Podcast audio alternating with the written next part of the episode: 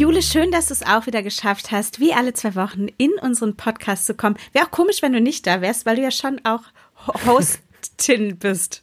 Ja, deswegen, ja, ich nehme meinen Job hier sehr ernst. Du, habe ich auch einfach richtig Bock drauf. Aha, Aha. apropos Bock drauf. Gleich Thema. Lust, Jule, Lust ist unser Thema. Lust, Lust, Lust. Lustig. Lust, äh, auch lustig, Lust kann auch lustig sein. Ähm, wie viel Lust hast du jetzt gerade auf Sex? Oh.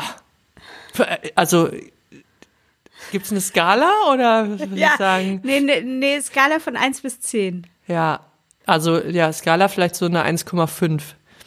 Uh, oh, das, hm, ja, das Also kommt natürlich auch darauf an, Sex mit wem, ne? Also da müssten wir vielleicht jetzt nochmal einordnen. Ah, ja, ja, genau. Ey, weißt du, nee, lass uns das gleich einordnen. Ein absoluter Killer immer in der Runde, äh, Ben Affleck. Ja. Finde ich gar naja, nicht. Fühle ich gar ja, nicht. Das ist so komisch. Der ist so geleckt, so, so ein Leckiger, oder? Hast du mal dem ihm sein Rückentattoo gesehen? Der hat einfach so ein richtig crazy, Hä? der hat den kompletten Rücken mit so einem riesigen Vogel zu tätowiert. Der Typ ist wirklich null, also das ist nicht so ein, der ist, der ist wild. Okay, muss ich mir direkt nochmal angucken. Aber wie, also, und wie gerne hättest du Sex mit Ben Affleck? Ja, ja, ja. ja Ach so, ja, geht. Immer. Ach du, Mensch. Immer. Äh, grundsätzlich, also grundsätzlich immer. Und ich finde, es ist auch schön, dass wir über die realistischen Sachen sprechen, nämlich wie wahrscheinlich wir bald beide Sex mit Ben Affleck haben. Ich gucke jetzt in dieser äh, Minute nach Affleck, so. Du, der hat auch schon äh, viel Alkoholsucht und so hinter sich. Also der hat ein krasses Leben auf jeden Fall, glaube ich, recht intensiv. Ich glaube, der ist ein sehr vielschichtiger Mensch. Ja, okay, mit dem Bart so. Aha, Bomberjacke. Aha, interesting. Habe ich ganz anders in Erinnerung. Siehste, sag ich doch. Siehste, da holen wir hinten raus die Lust bei Jula. ist direkt auf eine 2,5 gestiegen. Mm. ja, das ist ganz, äh, das ist ganz spannend. Viele ähm, die meisten heterosexuellen Frauen, die ich frage, fühlen den tatsächlich auch gar nicht und reagieren ein bisschen mit Abneigung. Äh, möchte ich allen den Film The Accountant empfehlen, den zu gucken. Das, das klingt richtig so ein, spannend auch. Das ist so ein Psychofilm, das ist ein absoluter Psychofilm. Ja. Und dann kann man noch mal gucken, wie ähm, ja wie kaputt man selbst so ist, dass man dann Lust auf Sex mit jemandem äh, bekommt. Lust kann man ja aber Jule in ganz ganz vielen, ähm, sag ich mal, Gefilden haben. Ja. Hm. Was kann man noch so für Lust haben? Äh, ja Lust auf Fernsehen. Ey, voll viele Leute haben Lust auf Trash-TV. Ich glaube, die empfinden auch richtig, das macht die so richtig glücklich. Ja. Damit wird irgendwas befriedigt mit Trash-TV. Hier, wie heißt es so? Lonely Island, Lovely Island oder so. Lovely Island, genau. Ähm, ja, das gucke ich nicht so richtig, aber bei mir ist es immer komplett seicht. Ich gucke ausschließlich, mein Genre ist ausschließlich Feel Good. Dawson's Creek. Nee, Dawson's Creek ist ja voll sad so auch. Nee, Feel so. Good. Musste mal, ist eine eigene Kategorie für sich. Ja, weiß ich. Habe ich, hä? Wir haben jahrelang einfach immer wieder Sex and the City von vorne geguckt. Also, das ist einfach Und total auch von viel hinten. Good manchmal auch von hinten. Sag mal, verlabern wir uns hier gerade ein bisschen vielleicht? Ich, ich, ich, Leute, wir verlabern uns und deswegen, pass mal auf, wir haben heute, wir machen mal was ganz anderes. Und zwar haben wir uns eine, direkt eine Expertin, nämlich eine Ärztin eingeladen, die mit uns über das Thema Lust spricht. Deswegen liebe Grüße an unsere Lieblingstherapeutin Nele Seert. Die ist heute nicht dabei, sondern wir gehen direkt über in unseren Talk über Lust mit Dr. Julia Fischer. Wir haben jetzt die sehr kluge und natürlich ganz nebenbei auch noch sehr schöne Ärztin, Journalistin und Expertin für Gefühle, Dr. Julia Fischer bei uns. Hallo Julia. Hallo ihr zwei, freut mich sehr. Hallo. Dr. Julia Fischer studierte Medizin in Berlin, Madrid und Buenos Aires und arbeitete nach ihrer Promotion als Assistenzärztin in der Charité, bevor sie sich dem Journalismus zuwandte. In ihrer Sendung Doc Fischer im SWR-Fernsehen präsentiert sie wöchentlich News aus der Medizin. In ihrem Buch What a Feeling, die fabelhafte Welt unserer Gefühle, geht es um, lieben wir, Gefühle. Julia war als Teenie übrigens Kelly-Fan. Ihr Lieblingsessen ist Hühnerfrikassee, dicht gefolgt von Knuspermüsli. Folgt Dr. Julia Fischer unbedingt bei Instagram, YouTube und im Fernsehen. Alle Links findet ihr wie immer in den Show Notes. Julia, wir sprechen heute ja über das schöne Thema Lust. Ich denke da natürlich direkt an Sex. Woran denkst du, wenn du an Lust denkst? Ich denke auch an Sex und ich denke an gutes Essen. Oh. Also, ja, oder? Also ich meine, alles, was irgendwie lecker ist. Ich denke an Eiscreme, an Spaghetti, an Pizza. Ähm, mhm. Also ich und Kaffee. Also ich denke an gutes Essen, gute Getränke, auf die man Lust hat. Mhm. Ja, ich, ich fühle es direkt. Was ist denn Lust eigentlich genau? Kannst du es mal erklären? Sind so Lust haben und Lust empfinden das Gleiche? Im Prinzip würde ich sagen, ja, das ist das Gleiche. Und was ich an Lust total verrückt finde, ist, dass er, dass so, das ist einfach ein Gefühl, was uns großen Spaß macht, was mhm. zeigt, okay, äh, wir sind irgendwie lebendig. Das ist ja irgendwie ist Lust ja der Grund, warum wir morgens aufstehen, ne? Weil wir Lust auf den Tag haben, weil wir Lust haben, was zu machen. Äh, weil wir Lust haben, Leute zu sehen oder sowas. Also im Prinzip ist das das Gefühl, was uns wirklich äh, am Laufen hält, ähm, was uns ja morgens aufstehen lässt, den Tag durchleben lässt und es ist das Gefühl, was die Evolution sich überlegt hat, damit unsere äh, Spezies sich weiterentwickelt. Ne? Weil wir haben ja witzigerweise Lust auf all das, was für unsere Entwicklung gut ist. Sprich Essen und Trinken. Das brauchen wir zum Überleben. Und wir brauchen Sex, um uns fortzupflanzen. Sonst würde unsere Spezies auch nicht durchhalten. Und ähm, einerseits ist es simpel, andererseits finde ich total verrückt, dass das wirklich, also dass das, was uns Spaß macht, eigentlich auch das ist, was gut für uns ist oder dass unser Körper sich überlegt hat, das, was der Mensch braucht, das soll ihm Spaß machen, damit er das sucht und sich weiterentwickelt. Mhm. Also auch Herausforderungen zum Beispiel, auf die hat man ja Lust. Man hat ja Lust, Rätsel zu knacken oder was zu entwickeln, äh, seien es technische Geräte oder ähm, ja, auf irgendeine andere Art und Weise Herausforderungen zu meistern und dadurch besser zu werden. Also sprich, genau, ähm, fortbestehen, sich weiterentwickeln, das ist all das, was uns Lust bereitet, weil es gut für uns ist und das Coole ist, es macht uns total Spaß. Es ist mit das schönste Gefühl, was jeder kennt, glaube ich. Lust auf was haben und der nachgeben und sie befriedigen mhm. ist einfach toll. Ja. Bis auf dass es natürlich in Zeiten jetzt des Überflusses ähm, kann man schlecht regulieren. Äh, wie viel Lust ist eigentlich gut? Wie viel sollte ich nachgeben, wenn ich Lust empfinde und so weiter. Also da, da wird's dann irgendwie dann wieder so ein bisschen tricky, aber erstmal so dieser einfache Mechanismus, was Tolles, hilft uns dabei zu überleben und uns fortzuentwickeln, das finde ich total irre. Darauf direkt ein Stückchen Kaffee, meine lieben. Prost. ich muss ja direkt an Leute denken, die aufstehen und sich sagen, oh nee, gar keinen Bock heute. Ich muss gleich ins Büro und draußen regnet's und so. Aber wir kommen auf die, das auf die, natürlich auch. auf diese Seite der Lust kommen wir später noch ein bisschen zu sprechen. Ähm, Spüren wir dann immer ganz deutlich, worauf wir Lust haben? Kann man das nee, so sagen? ich glaube nicht. Also das kann auch, beziehungsweise das ist, glaube ich, auch individuell so ein bisschen äh, verschieden, weil ich glaube, es ist schon wichtig, auch wirklich mit sich selbst in Kontakt zu sein, um rauszufinden, worauf ich gerade Lust empfinde. Also es kann leicht sein, wie ich sehe das Objekt meiner Begierde und habe Lust auf Sex. Das ist dann, glaube ich, relativ, relativ einfach, genau. Mhm. Äh, oder ich sehe die Tüte Chips und ja, die will ich jetzt haben. Aber es gibt bestimmt auch ähm, so die Momente, wo man, wo man einfach das Gefühl hat, okay, man hat jetzt Lust auf irgendwas, aber man weiß gar nicht ganz genau, was es ist. Und vielleicht sucht man sich dann auch Ersatzbefriedigungen, von denen man mhm. merkt, so, ha, ich mache das jetzt zwar, aber irgendwie befriedigt mich das gar nicht. Also da kommt es, mhm. glaube ich, schon wirklich auch drauf an, in sich reinzuhören und und rauszufinden, was es gerade ist, was man braucht. Und wenn wir jetzt genau diesen Punkt treffen, dass wir unsere Lust wirklich befriedigen, was passiert genau in unserem Gehirn? Kannst du das erklären? Ja, also tatsächlich sind Lust und dann eben die Befriedigung zwei ganz unterschiedliche Sachen. Die Lust ist das, was so unser Belohnungssystem stimuliert. Alles das, was gut für uns ist, wie Bewegung, Essen, Sex haben und so weiter, stimuliert das Belohnungssystem in unserem Kopf. Und da ist der Hauptneurotransmitter Dopamin. Das kennt, glaube ich, mhm. jeder so als den mhm. Lustbotenstoff. Der macht uns einfach kribbelig, lässt das Herz höher schlagen. Äh, man ist so ein bisschen aufgeregt und denkt sich halt, ah, das will ich jetzt haben, gib's mir sofort. Und in dem Moment, wo wir unsere ähm, Lust befriedigen und zum Beispiel in die Schokolade beißen dürfen oder äh, den äh, Liebsten in die Arme nehmen können oder sowas, dann sind es eher Endorphine, also Opioide, Opioid-ähnliche Stoffe, die ausgeschüttet ah. werden, Glückshormone, Serotonin und Endorphine, die ausgeschüttet werden, ähm, die dann einfach uns glücklich Glück empfinden lassen tatsächlich. Und das ist dann mehr, oft mehr so eine, so eine ruhige Empfindung, dass man denkt so, ah, ist das schön. Mhm. Ähm, mhm. genau, so diese Erfüllung des Bedürfnisses. Lust ist mehr so das kribbelige, aufgeregte und, und äh, die Befriedigung dann durch die Endorphine, wenn wir endlich das bekommen, was wir haben wollen. Das ist mehr so das schöne, entspannende Gefühl.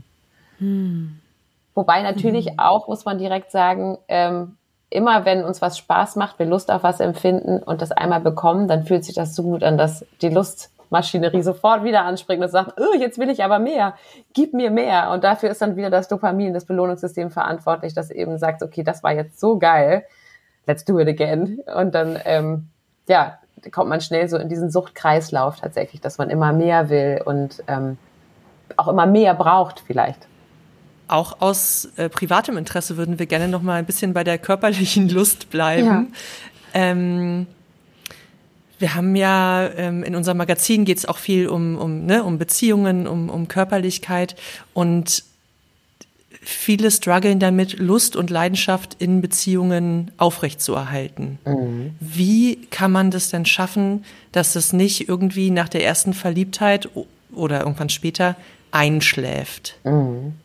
Also ein ganz wichtiger Punkt ist, glaube ich, dass man ähm, nicht zu sehr abdriften darf ins in die Langeweile sozusagen. Also dass man man muss irgendwie versuchen, äh, dass man nicht zu zweit abends nur auf dem Sofa sitzt und durch die Handy scrollt und denkt, okay, der andere ist ja irgendwie eh verfügbar, also machen wir nichts, sondern hängen hier nur irgendwie rum. Sondern ähm, es ist total wichtig, dass man, dass man auch Aktivitäten plant, gemeinsame. Auch die stimulieren nämlich irgendwie das Belohnungssystem und ähm, machen Lust auf mehr. Und wenn man, wenn man Aktivitäten gemeinsam macht, die Lust auf mehr machen und die, die auch so eine Aufreg Aufregung mit sich bringen, äh, oder eine Erregtheit mit sich bringen, dann macht das auch wieder Lust auf den anderen. Also und das können ganz einfache Sachen sein, wie sich verabreden und irgendwie essen gehen oder ins Theater gehen. Also dass man wirklich, mhm. ähm, dass man Date Nights plant ähm, und sich wirklich füreinander Zeit nimmt und gemeinsam Dinge unternimmt, die einem Spaß machen. Super wichtig ist auch, dass man dem anderen seinen Freiraum gönnt, dass man also äh, dem anderen seinen Erfolg gönnt, aber auch seinen Spaß gönnt, dass man auch sagt, so, ja, ähm, wir sind jetzt zwar zusammen, aber wir müssen nicht immer zusammen rumhängen. Jeder darf auch für sich seine, ja, seine Erfolgsgeschichte leben und seine Interessen ausleben. Es gibt sogar so ein psychologisches Modell, das Selbstexpansionsmodell, äh, was besagt, dass wenn man dem anderen Möglichkeit gibt, die Möglichkeit gibt, sich selbst zu entfalten und sich selbst zu entwickeln, dann wächst auch das Gemeinsame, weil jeder dann für sich seine Ausflüge machen und ähm, Abenteuer erleben darf, jetzt nicht im sexuellen Sinne, aber, oder nicht unbedingt, das muss ja jeder für sich selbst wissen, aber vor allem so im, ähm, äh, dass, dass, dass jeder für sich rausgehen, seine eigenen Dinge machen darf, Leute treffen darf, berufliche Erfolge feiern darf und nach Hause kommt und dann dem anderen erzählt von dem, was ja. er erlebt hat und dann das gemeinsam ja. teilt und auch daran wächst die Beziehung. Also ja. es ist einfach ganz wichtig, dass man nicht nur nebeneinander herlebt, dass man sich nicht aus den Augen verliert, weil man zum Beispiel so viel mit Kindern und so weiter zu tun hat, sondern dass man mhm. immer wieder guckt, wo treffen wir uns, wo können wir gemeinsam ähm, ein kleines Abenteuer unternehmen, äh, uns treffen, uns intensiv miteinander auseinandersetzen und wie können wir auch den anderen dabei unterstützen, seine eigenen Sachen zu machen und ihn hinterher vielleicht für seine Erfolge feiern und sich selber für die eigenen Erfolge feiern zu lassen, die man, die man selber gemacht hat. Also weil auch die, einfach die Freude darüber, was der andere schafft und wie man sich gemeinsam unterstützt, einen ganz wichtigen Beitrag dazu leisten, wie zufrieden man in der Beziehung ist. Weißt du, mhm. was denn wissenschaftlich passiert, warum generell so Lust und Sexualität in einer Langzeitbeziehung eher abnimmt? Ist es, weil es nicht mehr neu ist, weil wir tendenziell so auf Neues immer ein bisschen krasser anspringen? Oder wechselt sich das dann mit Vertrauen ab, die Sexualität? Weißt du dazu ein bisschen was? Ja, also ähm, zwei verschiedene Prozesse. Es gibt einmal wirklich so die, den Unterschied ähm, verliebt sein, so den, den Anfangscrush und die Aufregung und so weiter. Da passieren im Kopf und im Gehirn wirklich unterschiedliche Dinge ähm, verglichen mit der, der Langzeitliebe sozusagen.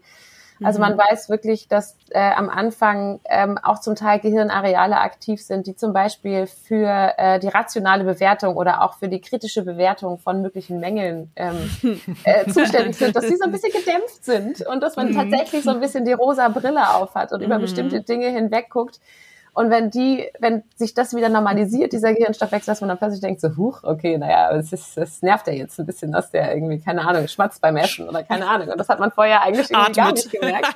genau, dass er atmet.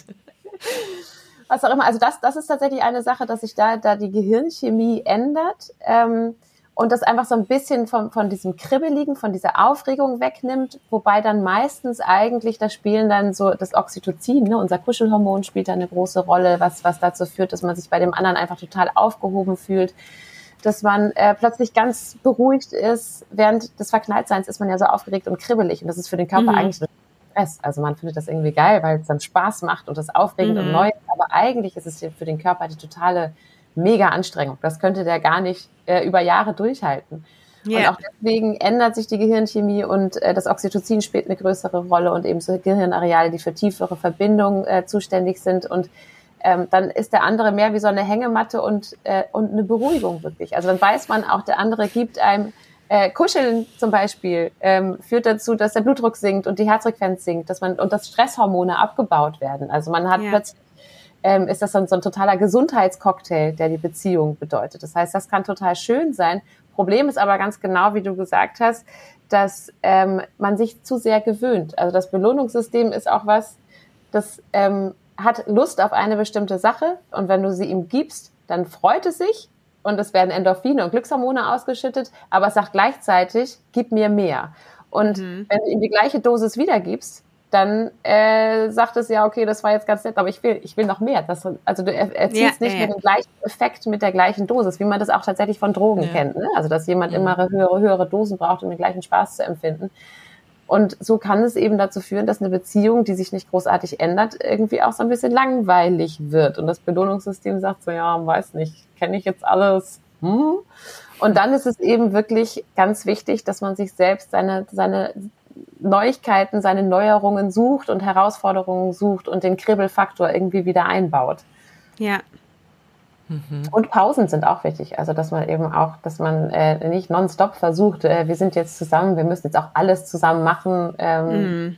sondern also irgendwann hat man den anderen halt über. Also man muss auch Pausen einlegen, den anderen was alleine machen lassen, selber gucken, was einen neben der Beziehung noch befriedigt, was einem Spaß macht, ähm, damit man auch auf jeden Fall gute Laune hat außerhalb der Beziehung und die dann wieder mit reinbringen kann. Also Abwechslung und immer wieder für Neuigkeiten sorgen. Ja, Leute, gute Tipps. Wisst ihr da draußen, was ihr jetzt hier schön alle zu tun habt? Ich fühle mich total angesprochen. Ich fand immer diese extreme Verliebtheitsphase so anstrengend. Also wirklich, das hat mich mhm. richtig fertig gemacht. Natürlich ja. totale Freude, aber ich war immer so erschöpft und dachte immer so, oh Mann, wann kann es nicht irgendwann? Ich habe immer richtig gepusht, meine Partner, dass es quasi fester und und und ruhiger und und beständiger mhm. wurde, weil ich das irgendwie richtig schwer fand auszuhalten. Das ist ja auch irre. Du kannst ja nicht mehr schlafen. Du bist irgendwie nur am rumrennen. Ja. Du kannst konzentrieren. Also bist ja wirklich nonstop auf 180. Das, ja. Äh. Mega krass. Wie wichtig ist denn Sex für eine gut funktionierende Beziehung? Vielleicht, äh, wir lassen mal Asexualität außen vor. Ja. Ist es individuell oder kann man das irgendwie auch äh, pauschalisieren? Ich würde im Prinzip schon sagen, es ist individuell. Also es ist einfach ähm, relativ klar, dass manche Menschen mehr Sex brauchen, um zufrieden zu sein und andere Menschen weniger. Und ein großes Glück ist es natürlich, zwei Menschen treffen sich, die da eine ähnliche, ein ähnliches mhm. Bedürfnis nach Menge haben. Wobei man auch ganz klar sagen muss, glaube ich, dass ähm, also Sex hat ganz, ganz viele ganz tolle Effekte auf die Beziehung. Ne? Und, und, und manchmal ist es sicherlich, das glaube ich, kennen alle, erst recht mit Familie und Kindern, dass einem so ein bisschen die Energie fehlt und äh, man so denkt, so, boah, ja, wäre jetzt vielleicht schön, aber auch krass anstrengend und eigentlich will ich lieber schlafen. Und sich in ja. dem Moment irgendwie äh, den, den, den Ruck zu geben und zu sagen, ey, komm, wir machen das jetzt noch. Ähm, hat, also Sex ist ja wirklich, erstens macht es Spaß, das wissen wir alle, ähm, und es hat auch wirklich ganz viele tolle Effekte. Zum einen auf den Körper, auch Sex führt dazu, dass so ein Hormoncocktail ausgeschüttet wird, der äh, Stresshormone abbaut, der das Herz-Kreislauf-System beruhigt, ähm, der auch das Immunsystem stärkt. Also äh, Menschen, die in einer festen Beziehung sind und regelmäßig Sex haben und so weiter, die, die haben, sind auch zum Teil seltener krank. Und ähm, ja. Also all das sind tolle Effekte und Oxytocin wirkt eben auch so, dass, dass es die Verbindung stärkt zwischen zwei Menschen. Ne? Also auch wenn du denkst, ah Gott, irgendwie läuft es gerade gar nicht so geil und ich weiß nicht, im Moment habe ich eine Phase, ich finde den im Moment irgendwie, hm, nervt er mich auch ein bisschen. Wenn du dann aber mit, also wenn ihr dann Sex habt, kann das auch dazu führen, dass du in dem Moment erst wieder checkst, ah ja, Deswegen finde ich den so toll. Also Wobei, da muss es schon auch guter Sex sein, ne? Also darauf, man muss ja doch sagen, ne, es funktioniert wahrscheinlich nur, wenn es einem dann auch Spaß macht, wenn man da irgendwie liegt und irgendwie denkt, ja. oh mein Gott, ich, ne, so dann. sollte sich keiner.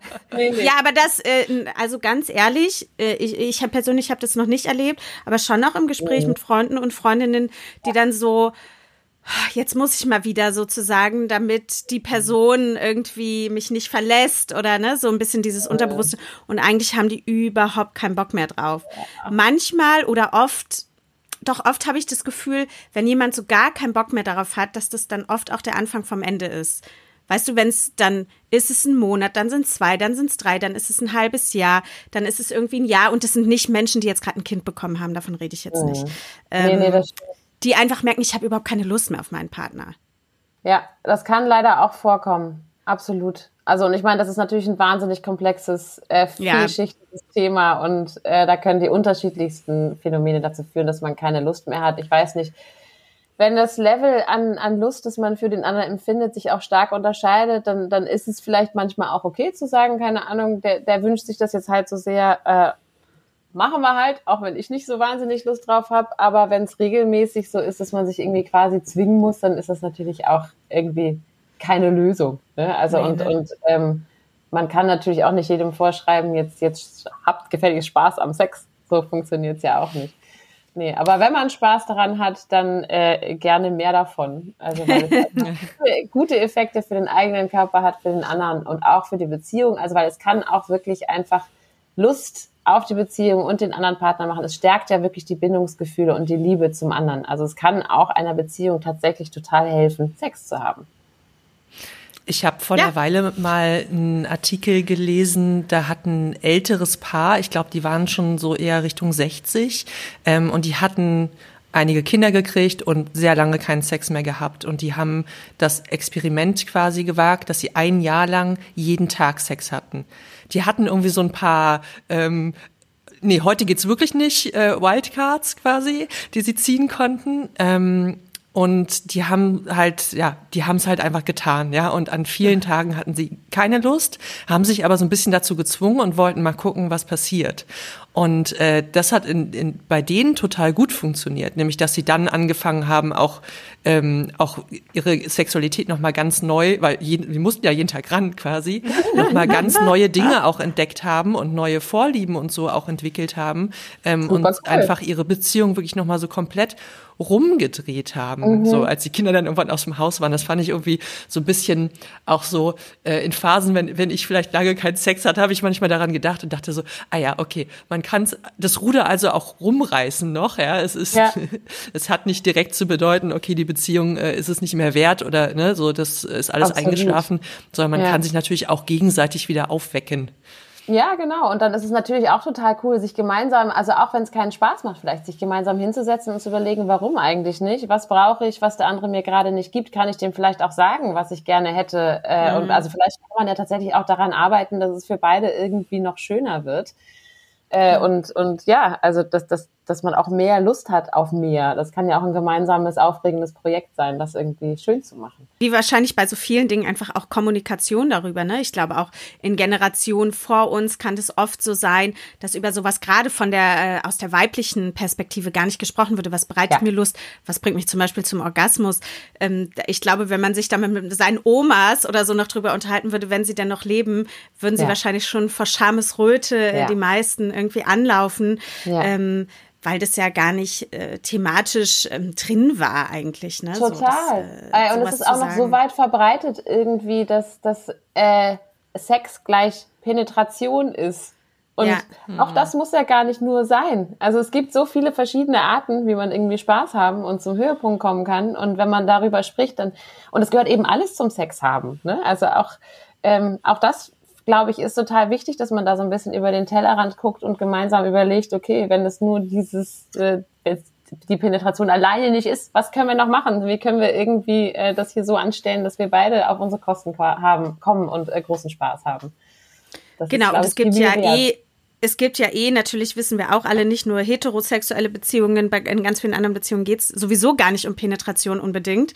Ähm, ja. Schon aus Gründen, dass äh, vielleicht keine Penisse vorhanden sind. Ähm, ja.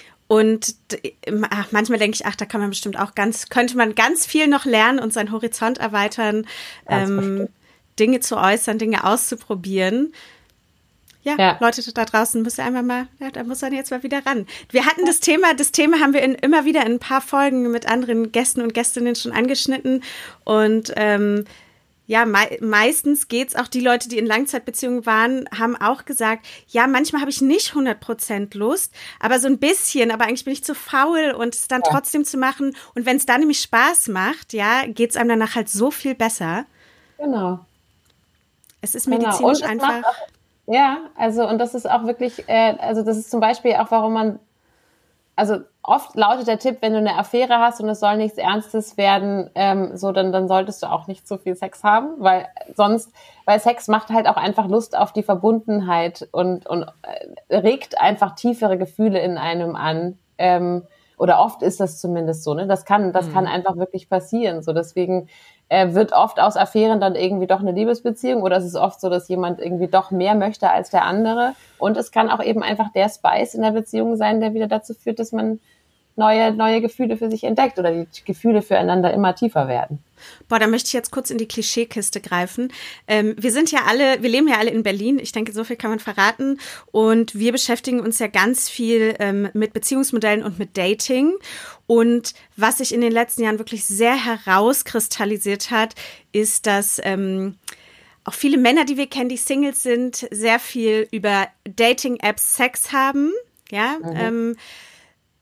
Wechseln? Also könntest du dir vorstellen, also Frauen haben das natürlich auch, aber die meisten Frauen, die wir kennen, suchen doch eher eine Beziehung und von Männern, von vielen Männern bekommen sie das gerade nicht, weil dann wird mhm. zwei, dreimal miteinander geschlafen und dann ist es sehr oft so, dass sich die Männer nicht mehr melden.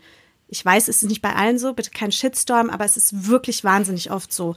Ähm, wenn du jetzt sagst, okay, damit wächst auch die Verbundenheit und so eine Partnerschaftlichkeit, ist es dann auch ein Grund, warum klischeemäßig jetzt viele Männer dann zwei, dreimal Sex mit jemandem haben und sich dann nie wieder melden, damit es gar nicht zu so einer tiefen Verbindung kommen kann? Das könnte ich mir schon sehr gut vorstellen, ja. Wenn sie sich für sich gerade entschlossen haben, das ist eine Lebensphase, in der sie nichts Ernstes wollen und äh, keine tiefere Bindung eingehen wollen, ähm, dann, dann beschränken sie das möglicherweise auf, auf genau diese, diese wenigen Male, äh, die dann stattfinden und suchen sich dann lieber wieder wie Neues, um damit das dann nicht erst verfänglich wird und vielleicht auch die Frau nicht so tiefe Gefühle entwickelt, dass, dass sie ihm dann hinterher rennt, worauf er keine Lust hat. Ich könnte mir das schon gut vorstellen, ja. Wild.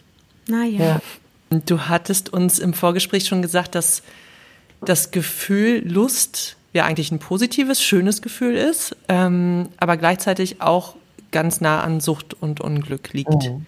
Ähm, kannst du das noch ein bisschen, du hast es schon ange, äh, mit, dem, mit dem Belohnungssystem schon ein bisschen angeschnitten, ähm, kannst du das noch ein bisschen genauer erklären, wie das passiert, dass man da so in sowas reinrutscht, was ja. vielleicht nicht mehr gesund ist?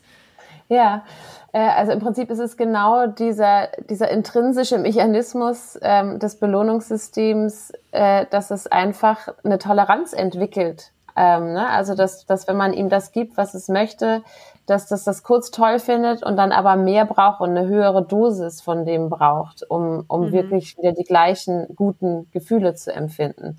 Und das bedeutet, äh, und da, da ist auch unsere Gesellschaft vermutlich auch aufgrund der Funktionsweise des Belohnungssystems funktioniert unsere Gesellschaft so, wie sie funktioniert. Das ist nämlich einfach ähm, du hast, äh, also du brauchst, du brauchst das immer schnellere Auto, du brauchst die immer schickere, neuere Handtasche, du brauchst, äh, du musst im Job immer weiter vorwärts kommen. Die, die Videos in deinen Social Media Apps müssen möglichst noch schneller kommen und ähm, noch einwandfreier. Also es ist wirklich, es ist eine höher, schneller, weiter Mentalität, die sich so entwickelt hat in der Gesellschaft. Sicherlich auch, weil das Belohnungssystem das einfach immer so einfordert. Die Werbung hat ganz schnell gecheckt, so die Leute brauchen mehr, mehr buntes, mehr Lautes, mehr Stimulation und dann kaufen sie auch, so ungefähr.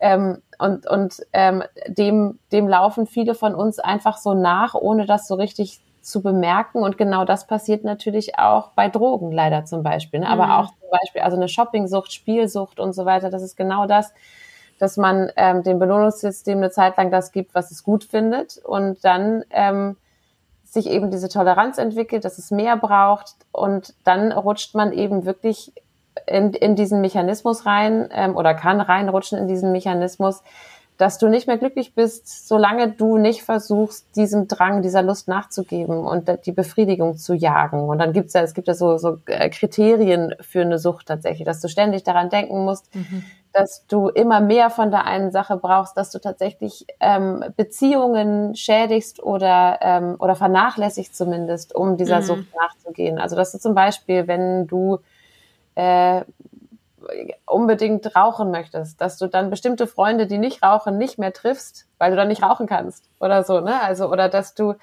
äh, dir auch Geld von von Freunden nimmst äh, oder von der Familie und dafür Drogen kaufst oder deiner Shoppinglust nachgibst oder ähnliches. Also dass wirklich, dass es das die Nummer eins Sache ist, die du in deinem Leben verfolgst und davon einfach nicht loskommst. Das ist das ist sozusagen die dunkle Seite der Lust wenn die sich selbstständig macht und du nicht mehr sie dich kontrolliert, anstatt dass du sie kontrollierst. Hm. Ja. Jule hat ja auch eine Sucht, da möchte ja. ich gerne drüber sprechen. Die sehr oft, die, die wir schon sehr lange, die uns schon sehr lange begleitet, hatten wir ähm, ganz im Vorgespräch, ist gar nicht drin, hatten wir drüber gesprochen. Sie hat, äh, wir hatten mal ein Büro, ähm, da gab es so Energy Drinks immer im Kühlschrank und so süße Sachen. Und oh. in der Zeit war es schon so, dass ich dann morgens reinkam und sie äh, mit so einem richtig süßen mit so einer süßen Plörre und einem Schokocroissant ähm, ja. halt da sitzt um neun und ich mich gefragt habe, schon lange, wie äh, hält der Körper das aus? Komm, Jule, erzähl mhm. doch mal. Ja, also erstmal möchte ich dazu sagen, dass ich nicht glaube, dass es meine ähm, privaten Beziehungen äh, beeinflusst. ja. ähm, aber das ist wirklich ein Thema, das sich durch mein ganzes äh, Leben zieht mit dem Scheiß Zucker. Und mhm. ähm, ich immer wieder versuche auch zu entziehen oder immer wieder auch in, in, in Züge ja. mache. Ja. Ähm, richtig bewusst keinen Zucker esse, auch teilweise, ja. ich habe es mal irgendwie ein halbes Jahr lang gar keinen Zucker, also auch nicht in Form von Trockenobst und so, also so richtig, so richtig mhm. dolle. Ähm, aber es ist, es, ja, ich komme davon nicht los. Ja, das ist auch krass. Also darüber wird ja immer diskutiert, ob Zucker eine echte Sucht ist. Und wie du schon gesagt hast, äh, deine sozialen Beziehungen sind dir glücklicherweise wichtiger als der Zucker. also auch, auch aus genau solchen Gründen sagt man, dass Zucker keine echte Sucht ist, weil es diese Suchtkriterien der Deutsch, also, also es ist zum Beispiel die WHO, die diese Kriterien aufgestellt hat, oder die, also die Diagnosekriterien für eine Sucht erfüllt Zucker nicht. Aber mhm. es hat halt lauter so Sucht, Phänomene tatsächlich. Ne? Also genau das, dass man einfach, dass man es unbedingt, dass man das Gefühl hat, man braucht es jetzt unbedingt, ja. dass man ja. mehr braucht. Äh, also genau, es hat, es hat lauter so Suchtkriterien, aber es erfüllt eben nicht wirklich so die, die medizinische Diagnose erfüllt es nicht. Deswegen sagt man eigentlich, es gibt Leute, die streiten sich da immer wieder drüber, aber eigentlich sagt man offiziell Sucht.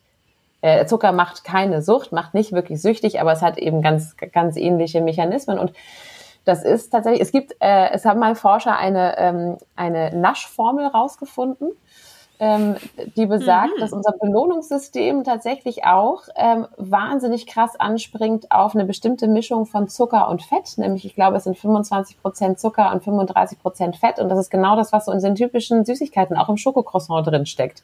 Mhm. Das ist wirklich das, wenn wir das essen, dann klingelt das Belohnungssystem in unserem Hirn und leuchtet irgendwie rot auf und schreit, yeah, gib mir mehr so. Und das, das sind wieder evolutionäre Gründe. Ne? Das Belohnungssystem, unser Gehirn liebt Zucker, weil der süße Geschmack ganz klar sagt, so das ist nicht giftig. Davon kannst du so viel essen, mhm. wie du mhm. brauchst.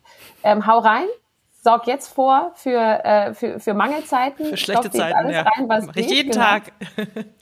ja, das war halt, war halt früher noch nicht so, ne? dass das Schokocroissant ja. an jeder Ecke gewartet hat.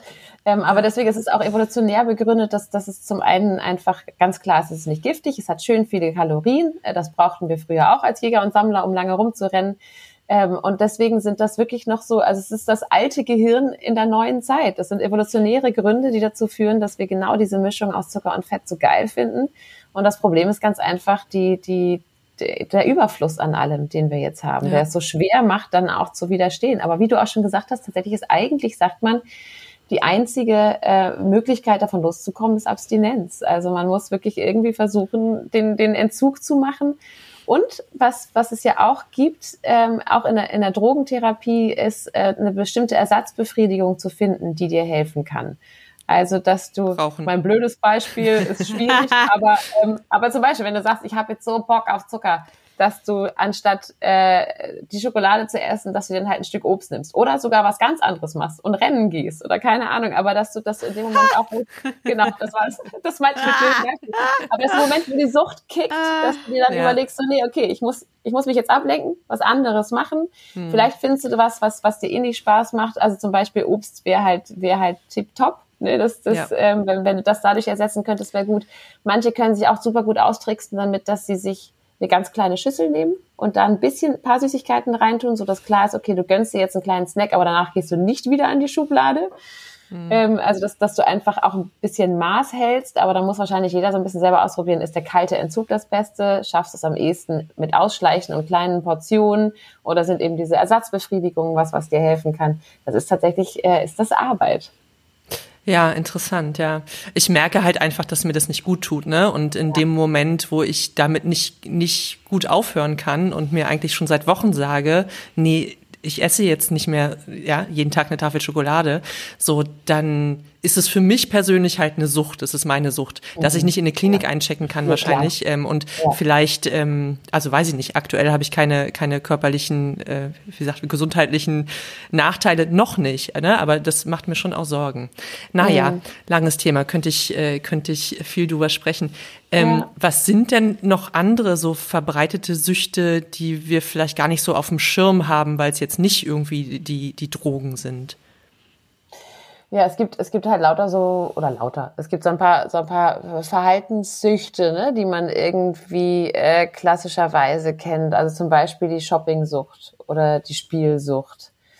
Ähm, es gibt ja auch Sportsucht. Es gibt auch die mhm. Sucht nach, also gerade gerade was so was so Essen angeht, gibt's ja auch viele viele Essstörungssymptome, mhm. Syndrome irgendwie ähm, die, die auch mit Sucht zu tun haben. Also auch Orthorexie zum Beispiel, ne? dass du, dass du äh, um jeden Preis super gesund essen möchtest und jedes Lebensmittel, was du auf dem Teller hast, genau anguckst und dir überlegst, wie viel Kalorien sind da drin, wie viel Zucker, was darf ich jetzt essen. Wie heißt das? Also, Autorexie? Orthorexie. Orthorexie. Ah, genau. Ah, Ortho. Mhm, macht Sinn. Genau. Garten. Äh, heißt es nicht irgendwie? Ich glaube, nee, Ortho naja. ist mehr so, mehr so dieses, also eigentlich, eigentlich ist Ortho was Gutes, aber, ähm, aber in diesem Maße ist es halt, ist es die krankhafte Fixierung auf gesund, gesundes ja. Essen zum Beispiel. Ah, spannend, genau. noch nie gehört, aber ja. Ja, ja. ja. ja, ja also es gibt, oder auch Fitnesssucht, ne? Also auch gerade mhm. äh, in den Zeiten der Social Media gibt's lauter, lauter auch solche, solche Verhaltenssüchte, ähm, wo man irgendwie Vorbildern nacheifert, versucht, äh, oder genau die Sportsucht, dass du wirklich jeden ja. Tag ins Fitnessstudio rennen musst, vielleicht auch mehrfach, äh, damit du dich wohlfühlst. Also da gibt's da gibt's die unterschiedlichsten Bilder das ist ja dann nicht so offensichtlich, ne? Das ist gerade bei sowas so, ja, okay, jemand ist gesund, besonders gesund. Ja. Die Person wird ja wahrscheinlich nicht, während sie den Teller anguckt, sagen, ah, das hat jetzt so und so viel Kalorien und das ist jetzt, ne, es geht ja im eigenen ja. Kopf dann durch. Ja, ja, ähm, das, sind natürlich Sachen, die erstmal nicht so auffallen nach außen hin. Ja, ja, das stimmt. Und auch so bei so einer Fitnesssucht, da würden ja bis das auffällt, wahrscheinlich von außen. Erstmal würden ja alle sagen, ja, ist doch schön, gehst du jeden Tag Sport machen, ja. äh, ist doch super. Ja. Ähm, wir hatten tatsächlich auch mal eine äh, Person im Team, die sich da sehr ähm, für die das auch eine Sucht war, also die sehr ihren Körper kontrollieren musste mhm. über ähm, Sport und Ernährung, damit sie überhaupt durch den Tag kommt. Ja, also und gerade genau bei solchen Sachen ist es natürlich auch wirklich schwer zu erkennen, ähm, wo endet ein mhm. sehr diszipliniertes, gesundes Verhalten und wo beginnt dann irgendwie die Sucht nach sowas. Ne? Das sind dann wahrscheinlich wirklich am ehesten Familie und ganz enge Freunde, die dann vielleicht auch merken, dass, dass andere Hobbys vernachlässigt werden oder andere Freundschaften vernachlässigt werden, weil es eben wichtiger ins, äh, ist, ins Gym zu rennen oder dass man sich abends eben nicht mehr zum Essen trifft, weil man dann mhm. vielleicht nicht kontrollieren kann, was man isst oder so. Äh, das, aber da muss man tatsächlich sehr, sehr aufmerksam hingucken, um, um das zu erkennen.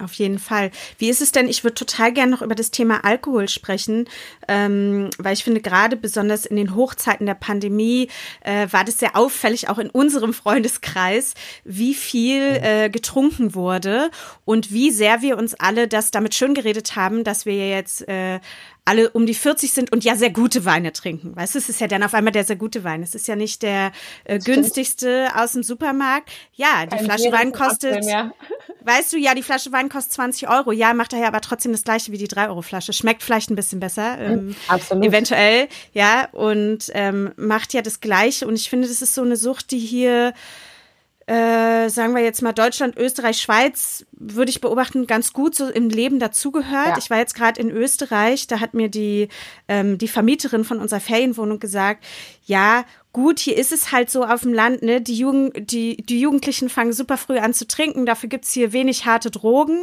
Ähm, aber trinken tun wir halt alle. Und dann fährt man ja. auch mal Auto und so. Und so, ja, okay. Ähm, ja, ab wann fängt denn ähm, so eine Alkoholsucht zum Beispiel an? Kann man das sagen? Weil ich habe immer das Gefühl, es geht viel schneller, als die Leute denken. Die mhm. denken, sie sind alle nicht süchtig. Mhm. Aber ich denke mir so, okay, wenn ich dreimal die Woche eine halbe Flasche Wein trinke, mir eine mhm. mit meinem Partner teile, da ist man doch schon süchtig, oder nicht? Also da gibt's ja auch, es gibt da auch gerade beim, beim Alkohol die so verschiedene Suchttypen. Also es gibt Menschen, die trinken jeden Tag, da wird es relativ, relativ schnell deutlich, dass das so ist und dass sie das auch mhm. brauchen, dass es ihnen einfach nicht gut geht, wenn sie das nicht tun. Äh, also da sagt einem der Körper dann ja auch tatsächlich relativ deutlich, dass das äh, einem, einem die, die Droge jetzt fehlt. Es gibt aber auch sogenannte Quartalstrinker, ne, die dann irgendwie einem, einmal im Monat sich so richtig total abschießen ähm, und ohne das auch nicht klarkommen, wo du zwischendurch das Gefühl hast, oh ja, da ist ja alles gut, aber dann stürzen die einfach wieder so ab. Also da gibt es tatsächlich die unterschiedlichsten Mechanismen. Ich finde aber auch, dass es in Deutschland die Gefahr von Alkohol kolossal unterschätzt wird und auch kolossal mhm. unterkommuniziert wird.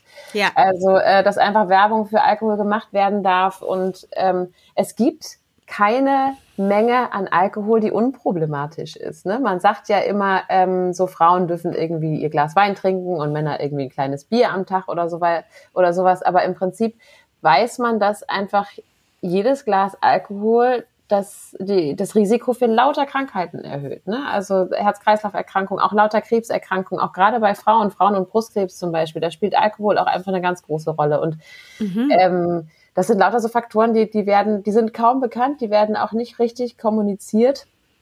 Und das finde ich ist schon, ist, ist echt ein großes Problem. Ähm, dass das ja hier einfach normal ist, dass man halt äh, trinkt, wenn man zusammenkommt. Oder für viele ist es ja auch normal, sich eine Flasche Wein aufzumachen, wenn sie abends kochen. Und das dann, ja, dann ja. kommt man schon viel schneller in, in gefährliche Bereiche, als man so denkt.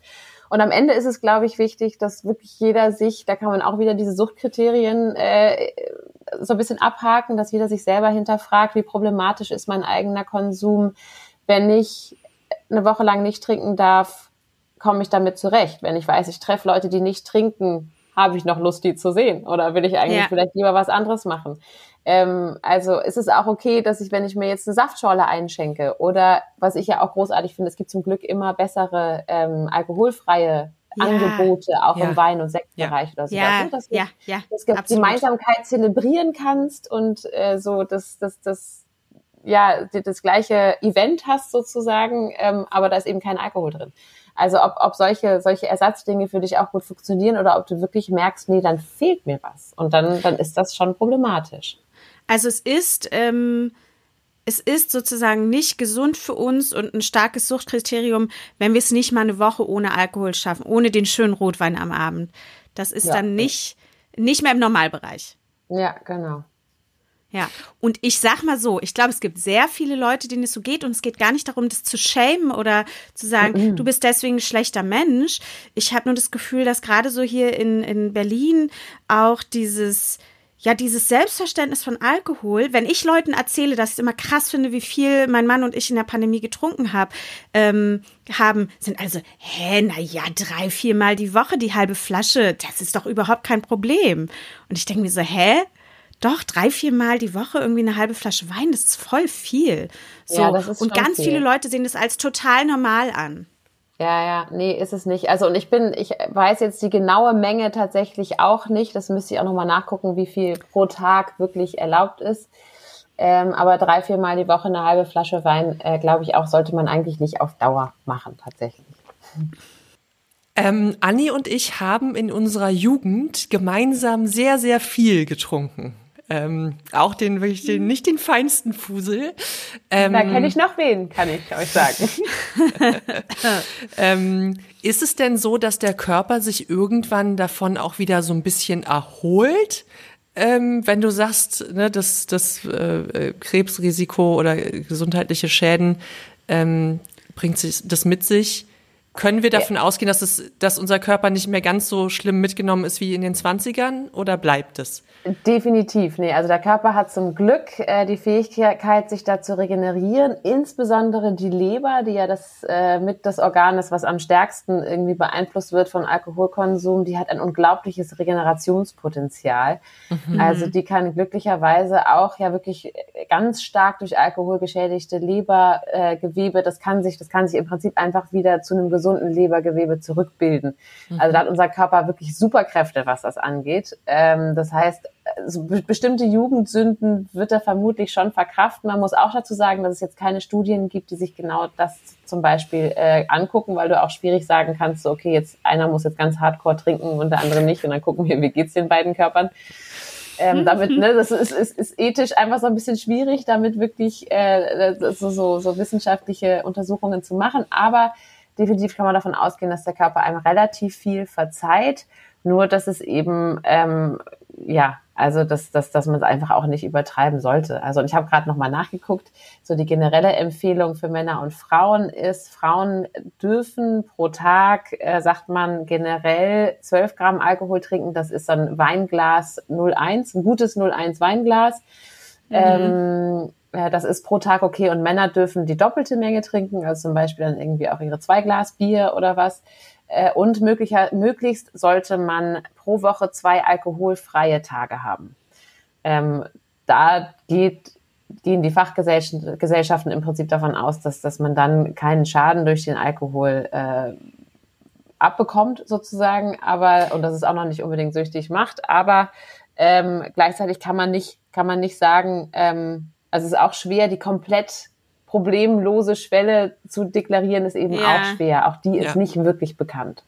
Weil es wahrscheinlich auch individuell ist, ne? Richtig. Also wenn, sagen wir jetzt mal, ich habe äh, jemand mit Alkoholismus in meiner Familie, ja, Eltern, Großeltern, dann ist es wahrscheinlich schon problematisch, wenn ich dann doch fünf Tage die Woche 0,1, ne? Wir wissen alle, 0,1 Weinglas ist super wenig. Mhm, genau. Aber trotzdem, in meinem Kopf kommt so gleich, okay, es ist halt diese Regelmäßigkeit, ja. ne? Und so dieses, ich habe es mir verdient, ne? Ja. ich musste es, ich brauchte es, um entspannen zu können und so. Hat er ja. Ja, klar, da spielen ganz viele psychologische Mechanismen natürlich auch eine Rolle. Ja.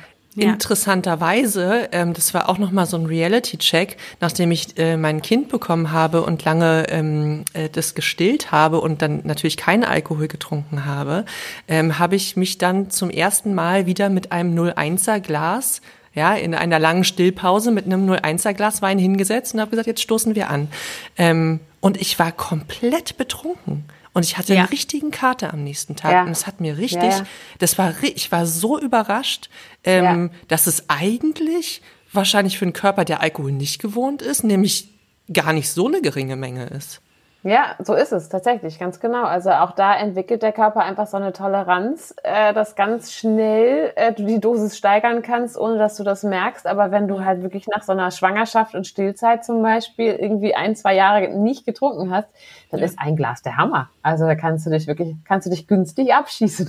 Ja, ich, also ich hatte richtig gute Zeit mit meinem ja. kleinen Glas. Ja, genau. stimmt. Auch als wir neulich, als Jule und ich neulich irgendwo aus waren, ähm, hattest du ganz lange überlegt, ob du noch eine zweite Weinschorle trinkst. Und es war über einen Zeitraum von äh, ja, mehreren Stunden. Mhm. Ähm, was ja echt sehr gesund ist. Also eigentlich würde ich einmal sagen, absolut gesund. Absolut. Auch sich mal nach drei Stunden zu überlegen, ob man die zweite Weinschorle braucht oder nicht. Vielleicht tut's auch ähm, die Apfelschorle. Nee, total richtig. Und auch das ist aber super individuell. Also auch was jemand verträgt und wie betrunken er sich fühlt, mm. nach wie viel Alkohol ist total individuell. Ja. Aber generell kann man sagen, dass es halt wirklich irgendwie ein Gift ist, was man da in sich reinschüttet und dass ja. schon ein Glas echt einen Effekt hat. Ja.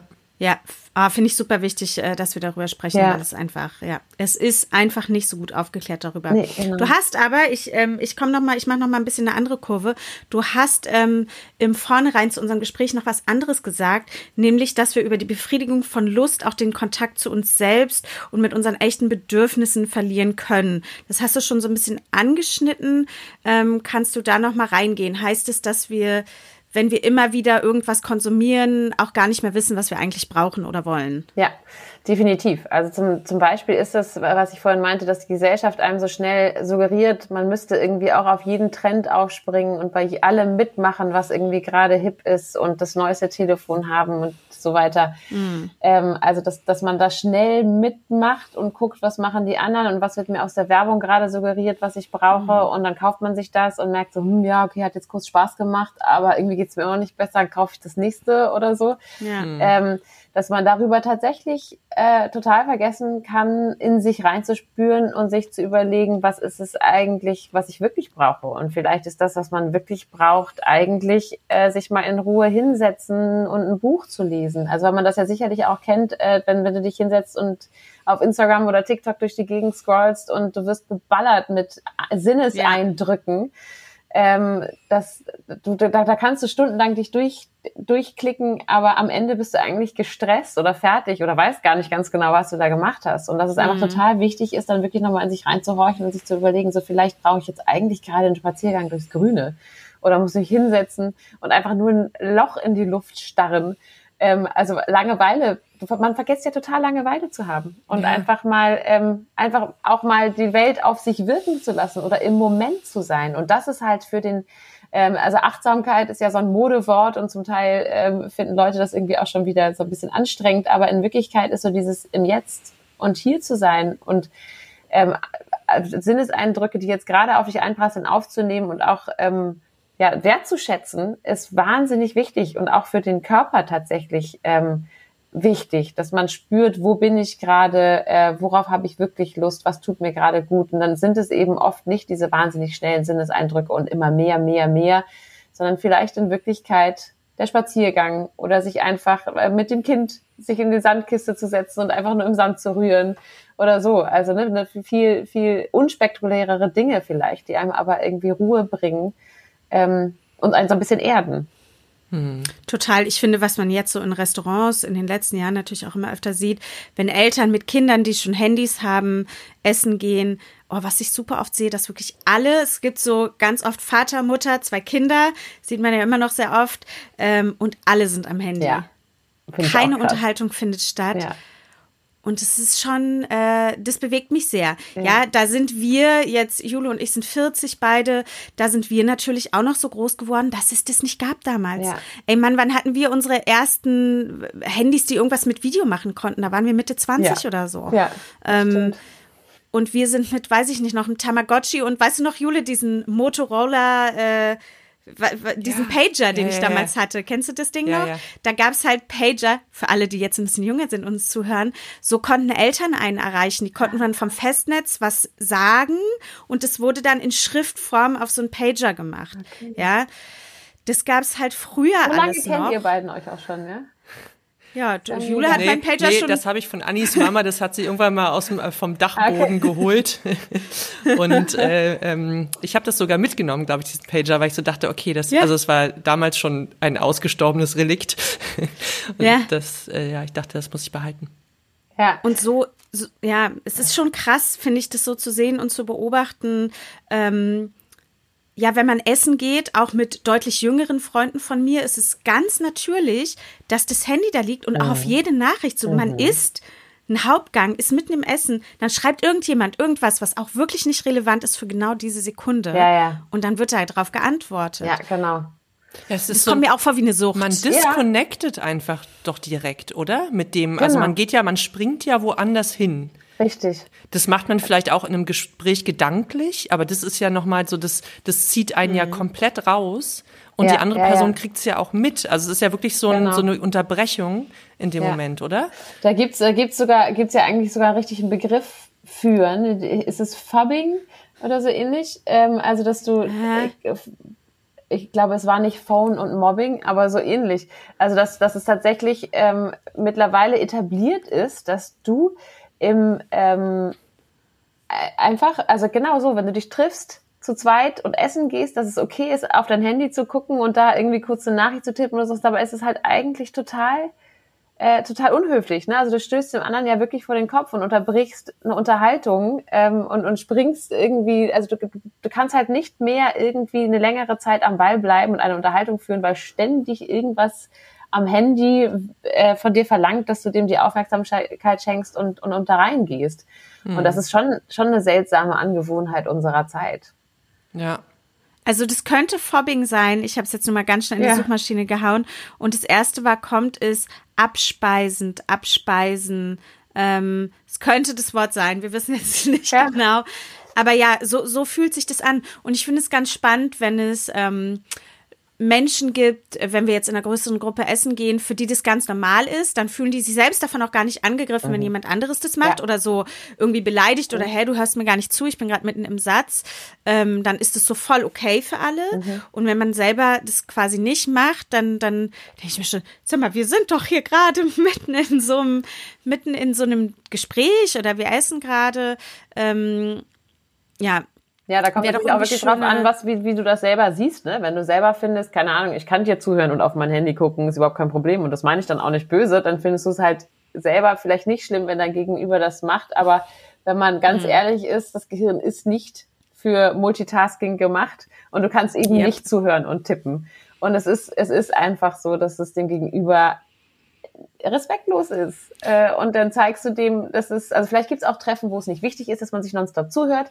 Aber ja. eigentlich, wenn du dich gemeinsam triffst und unterhältst und dann irgendwie abspaced und im Handy irgendwas anderes machst, so, dann ist das einfach dann ist das kurz eine Absage an dein Gegenüber. Das ist schon einfach nicht so richtig cool. Das ist auf jeden ja. Fall auch ein Thema bei meinem Mann und mir.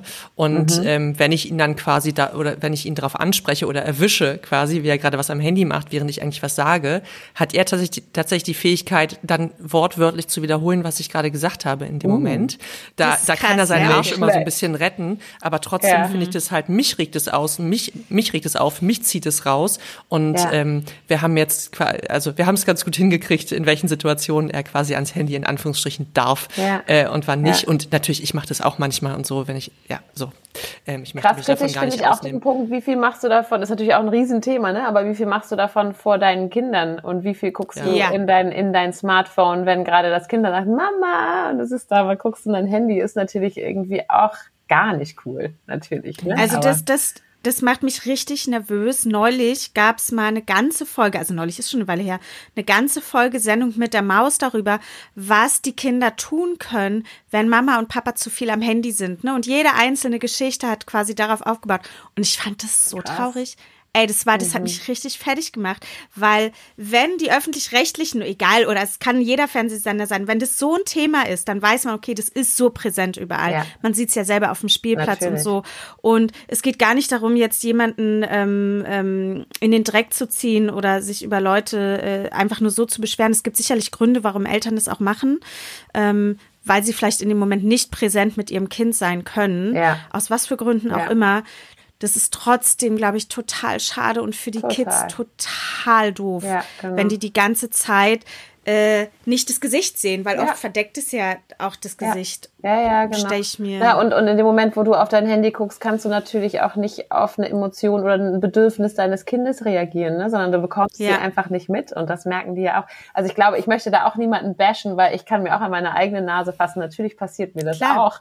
Ähm, und, und das passiert sicherlich jedem Mal, aber ich glaube, es ist auch wirklich wert, sich, sich das immer wieder in, ins Gedächtnis zu rufen oder in die Aufmerksamkeit zu rufen und, und sich einfach Mühe zu geben, dass es nicht zu oft passiert. Ja, aber auch da ja. müssen wir uns dann ja quasi gegen die Sucht äh, auch wehren. Mhm, ja, ne? Genau. Und äh, also ja, für ja. unsere Kinder. Aber es ist ja. deswegen, ja, ähm, es ist wirklich, also ich ja. empfinde es als super schwierig und ich glaube, es geht den meisten so, nicht weil sie nicht präsent sein wollen, sondern weil es wirklich einfach de, der, der Kampf gegen diese beschissene Handysucht ist. Ja, ne? so ist der, es. ja. Ja, da verschwimmt ja auch so viel. Also zum Teil brauchst du das Ding ja auch einfach für die Arbeit und dann musst du halt nochmal kurz eine Mail checken genau. oder so und schwupps bist du verschwunden.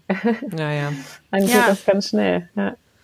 Ja, ist schon, ist, ist, ist hart. Was, ähm, was passiert denn, da würde ich jetzt hinten raus gerne mal drauf kommen, was passiert denn, wenn wir irgendwie gefühlt für nichts mehr so richtig Lust empfinden? Ist das dann so ein klassisches Zeichen für eine Depression oder gibt es da noch Vorstufen? Äh, gibt es Gründe, warum das so ist, die nicht depressiv sind? Ähm, kannst du dazu noch ein bisschen was sagen? Ja, kann natürlich auch, äh, gibt natürlich ganz viele Gründe dafür, kann natürlich, also äh, alleine wenn man müde ist, hat man ja oft irgendwie äh, keine Lust mhm. auf was, ne? Äh, manchmal ja. ist es so einfach, dass du äh, dir dann Zeit für dich nehmen musst und dich einfach mal richtig ausschlafen musst ähm, oder so, um, um wieder, um zu spüren, worauf du eigentlich Lust hast im Alltag. Ähm, klar, also gerade so, so Lustlosigkeit, Schwingungslosigkeit heißt das auch, wenn dir einfach nichts mehr Freude bereitet und du einfach keinen weder Freude noch Trauer so richtig benennen kannst, das ist, das ist so ein Anzeichen für eine Depression.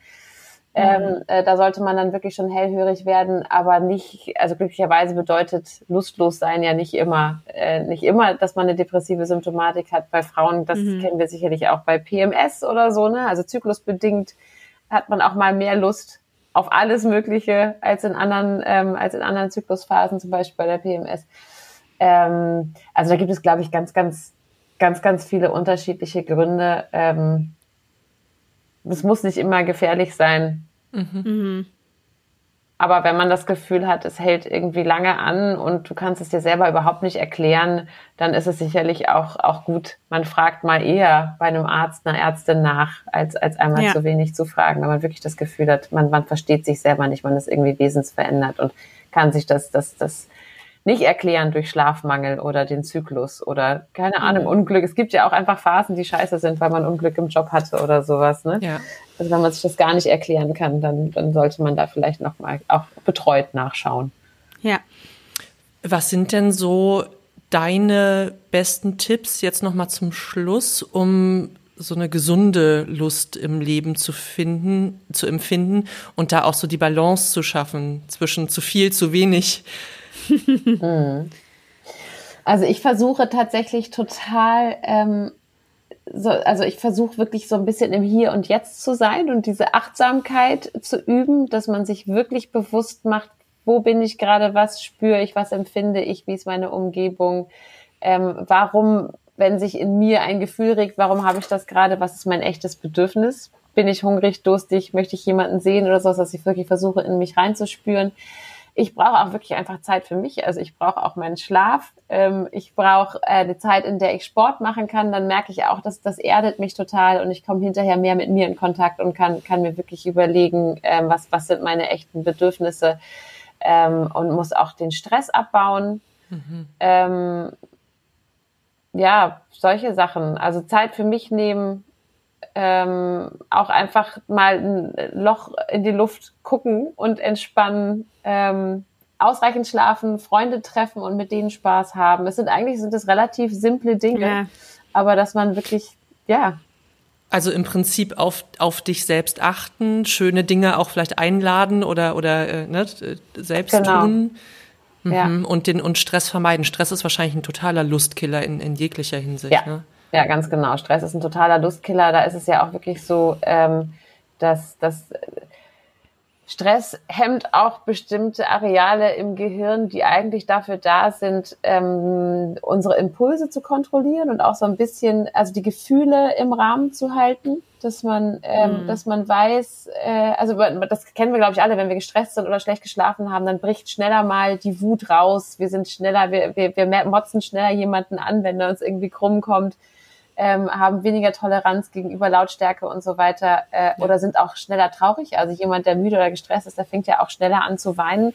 Ähm, also so jemand, der gestresst ist, der ist weniger mit sich und ähm, und und so sein, seinen echten Gefühlen in Kontakt, sondern da fließen zum Teil Dinge einfach über, die man nicht mehr richtig kontrollieren kann. Und wenn man ausgeschlafen ist und weniger Stress hat, dann hat man da eher eine Kontrolle drüber und auch eine, kann das neutral bewerten und so für sich einsetzen, wie das, wie das irgendwie Sinn macht.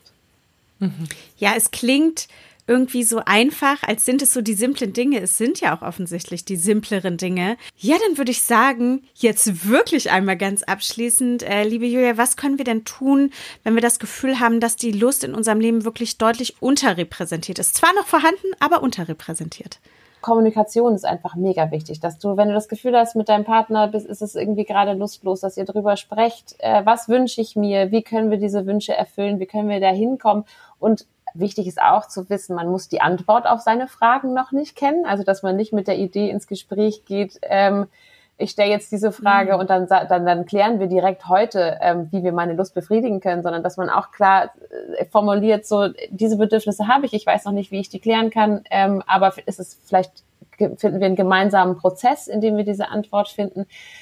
Und was ich total gut finde, ist wirklich versuchen, im Hier und Jetzt zu sein ähm, und mir auch zu überlegen, wofür bin ich eigentlich schon dankbar? Was war heute gut? Was hat gut für mich funktioniert? Was hat mir gut getan? Was ist das, was mir Lust bereitet? Und das vielleicht tatsächlich auch aufzuschreiben, dass man dann herausfindet, aha, das ist das, das schenkt mir Befriedigung, das schenkt mir Glück. Davon muss ich also mehr suchen, dass man sich wirklich mit sich selbst beschäftigt, versucht den Stress auszuklammern, bei sich ist und dann für sich rausfindet, was ist es eigentlich, was mir Lust bereitet und dass man dann auch wirklich klar an die Leute, die damit vielleicht zu tun haben, kommuniziert, was ist das und wie finden wir den Weg dahin.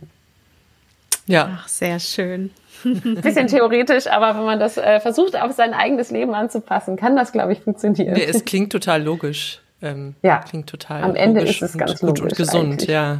Ja. Es macht total Sinn.